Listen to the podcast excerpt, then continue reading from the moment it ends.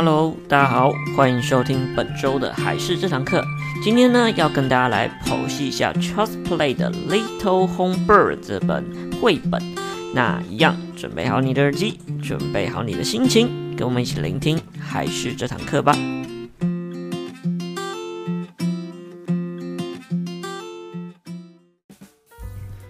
Hello，大家好，欢迎收听本周的海事这堂课。今天呢，也是我们绘本解析这方面系列啦。那我们今天最主要要来讲的绘本呢，就是 Child's Play 所出的《Little Home Bird》。那这本书啊，其实也是我们跟 Child's Play 合作的，然后呢，就有做成点读的版本。那今天呢，就来简单的跟大家来介绍一下它的内容，还有想要传递的一些概念是什么。好，所以我们今天就来先讲这本《Little Home Bird》。那这本书呢，它是全英文的，它是由 John Epson 这一个人所编辑出来的。那他也有得过非常多的奖项，安徒生的奖项等等的。那他的绘画的风格呢，比较偏向，我觉得他是用比较艺术性一点的，就是用水彩啊，它有包含用点的方式，还有泼洒的方式来呈现。那整本书看起来就是。我觉得艺术气息相对之下比较高一点，那但是呢，这本书它的英文单词也比较多一些些，所以呢，会比较适合像是用亲子共读的方式，又或者是大一点的小朋友再让他用英文的阅读方式这样。那基本上它大部分的单词都偏简单，但是呢，有几个单词会比较难，所以这可能是爸爸妈妈在陪读的时候需要稍微注意到的一点。好，首先第一页呢，就在说小鸟呢，它非常爱它的家。那这一页呢，我们就可以看得出来，就是有小鸟的家，就是它自己制作的鸟巢。然后它就很可爱的坐在自己的鸟巢里面。然后上面呢，还有四朵有点类似小雏菊的，就带出了它的一个小鸟的这个家，就是这本书的整个主轴。那在第二页呢，有特别讲到，说小鸟呢，它每天都非常喜欢的坐在它最喜欢的树枝上面，所以这一页呢，就代表小鸟呢，就是在树枝上面，那它就是乘坐在它最喜欢的树枝，然后并且呢，也有很认真的在唱着歌，感觉小鸟的心情就蛮好的。那接下来呢，也点到说，它吃着呢，它最喜欢的食物，那这个食物呢，看起来就有点像是，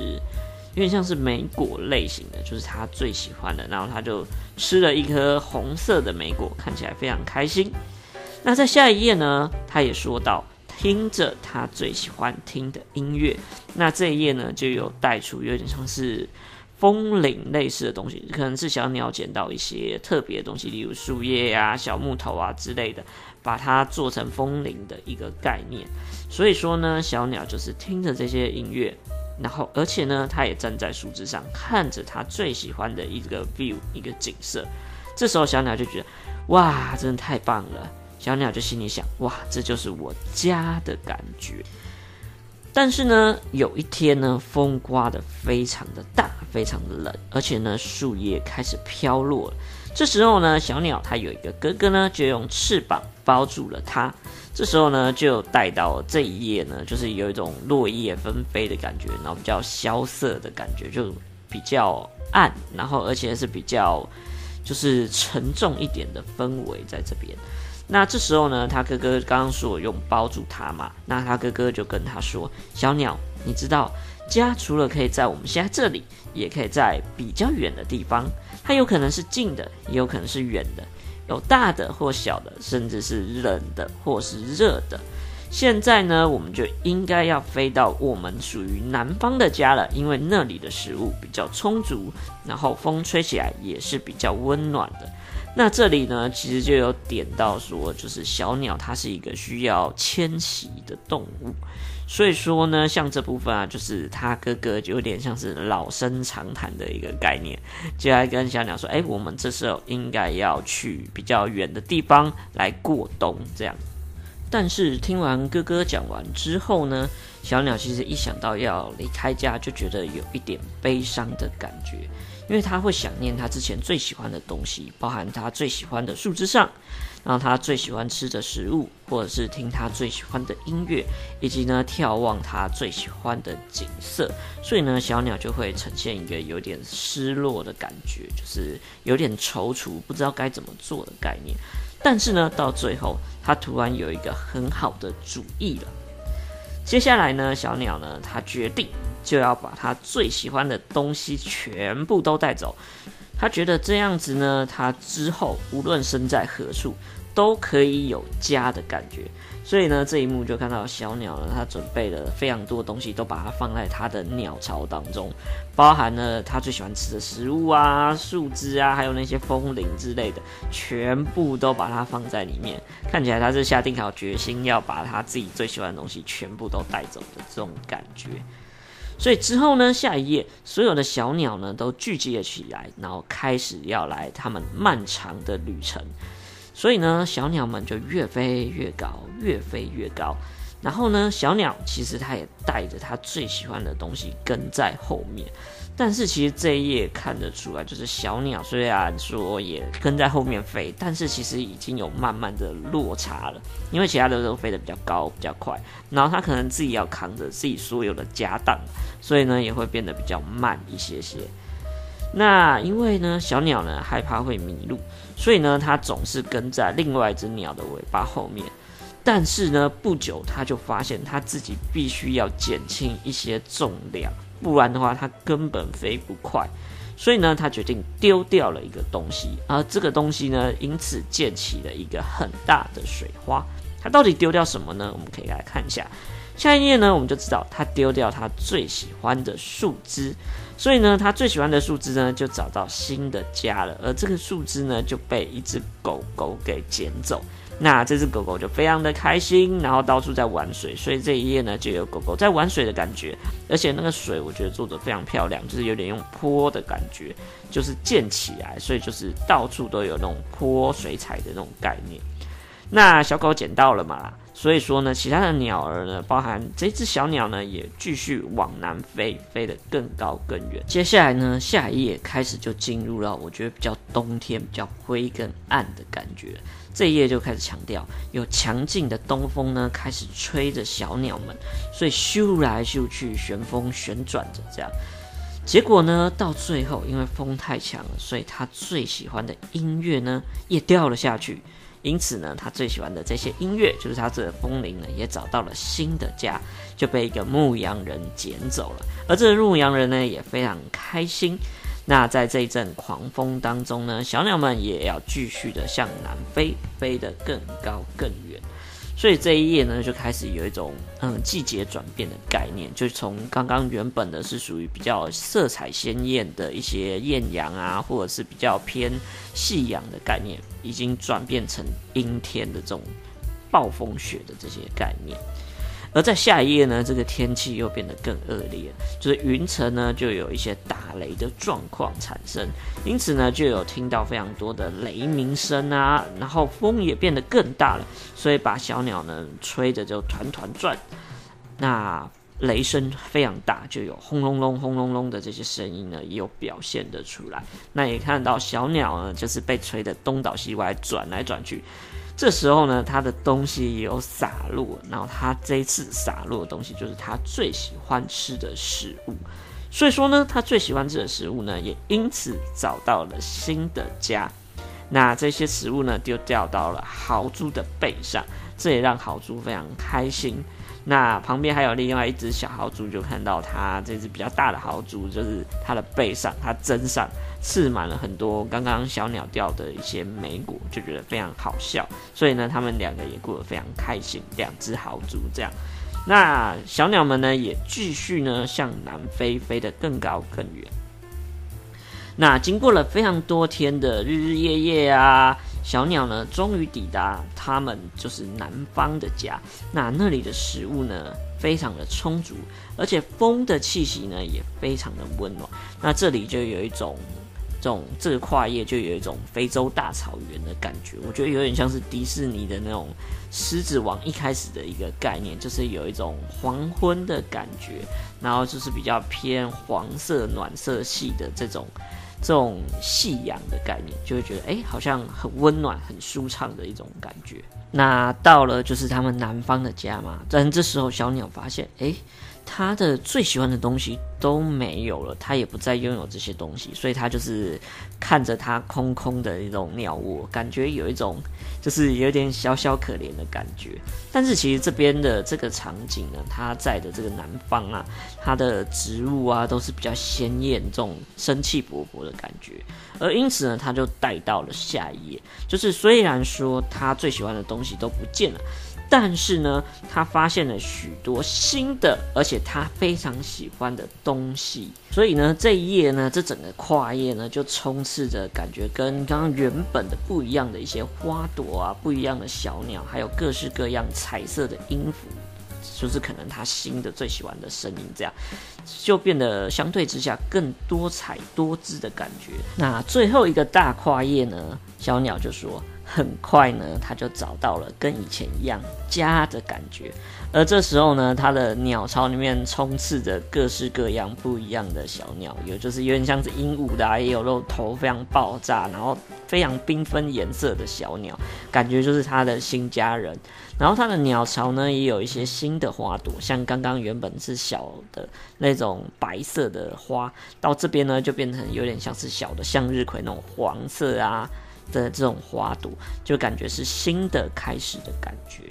那这本书呢，其实呢，到最后也有点一件事情，就是小鸟是需要迁徙的这件事情。所以最后他有告诉小朋友一个概念，就是其实呢，每年呢，小鸟会有两次必须和他的家人还有许多小鸟在一起去他们两个家。那这两个家呢，基本上都是长途跋涉的，他们需要飞越海洋、飞越高山、穿越沙漠，一路上要经过非常多的冒险，而这是他们每次必须。经过的一个历程，所以呢，到最后呢，他也有在点一下说，哎，小鸟其实会都需要去做一些，像是迁徙呀，又或者是去做一些冬过冬的这种概念，那也是可以给小朋友一些蛮不错的知识点这样子。所以这本书我觉得还蛮好的，不论是对大人也好，或对小朋友也好，其实都有想要带出来的一些感觉。像我觉得大人来看的话，像我自己来看的话，就会也会有很多像是感同身受的一些地方，因为像我们出去工作啊，像我之前。呃，也有一段时间去大陆工作，就有一种这种需要跨一个地方长途跋涉，然后去到一个新的地方生活这种概念。但是之前呢，也会有非常多留念的东西，例如说像是食物也好啊，又或者是那时候也有别的工作也有找上来，这时候就会开始去思考说，诶，我有需要要离开这个地方吗？又或者是我想要把我现在有的一些东西都带过去，这样子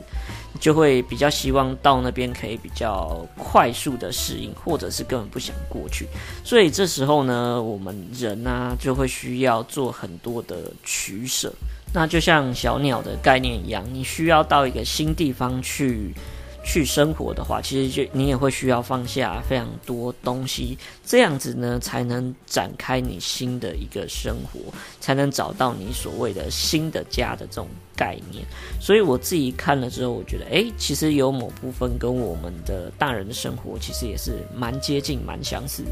包含到大家也可以思考说，诶，你可能结婚之后啊，要去婆家或去老公的家里面啊，会有一些生活上面的转变也好。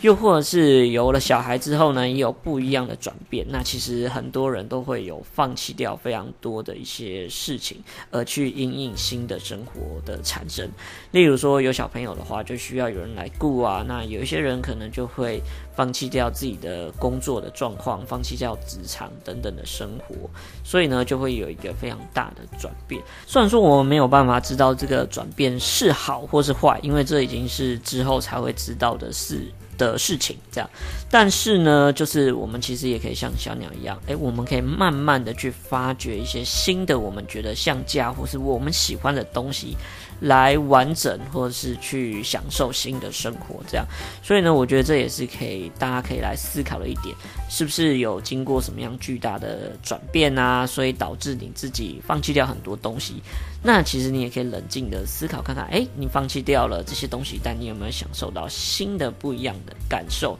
或者是你有新的开心？我觉得这也是大家可以去思考一下现阶段的生活的一些转变。所以说，我觉得这本书也是非常有趣的。这一点在于大人看可能会有着感受，这样。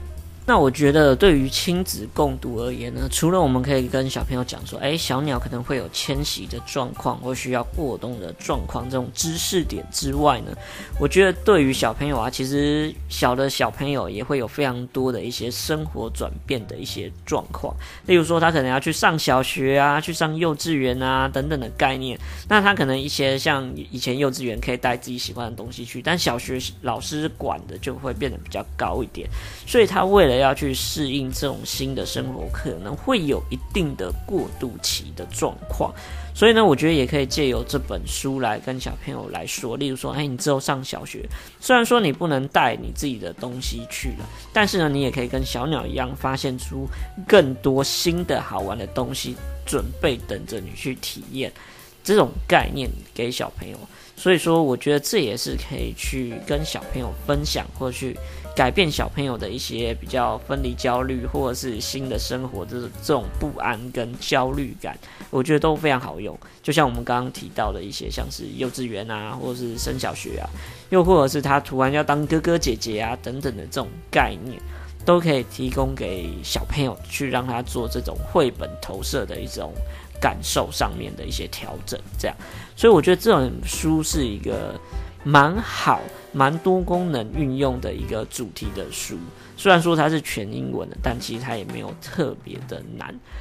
而且啊，其实也可以搭配点读笔来做使用的话，也是非常好用的一种亲子共读的工具。例如，有一些可能爸爸妈妈他。呃，英文不太好的话，诶，其实就可以用点的的方式跟小朋友一起去听，一起去学怎么念。我觉得这样也都是一个非常好用的一种绘本工具书。好，所以呢，今天就跟大家来介绍这本《小鸟的家》这本由 Charles Play 所推出的绘本。点读绘本，那可以给大家来思考一下，说，诶，可以跟小朋友怎么讲啊？以及对你而言有没有什么新的感受？例如说，你有没有放弃掉什么事情是你觉得很扼腕，但是到最后呢，其实也有新的体验，这些概念跟感觉可以提供给大家来参考一下。好，那这就是今天的内容啊！一样喜欢我们的话，记得要订阅一下我们频道，以及按赞我们的粉丝团，拜托拜托。那我是还是的木须，我们下个礼拜再见，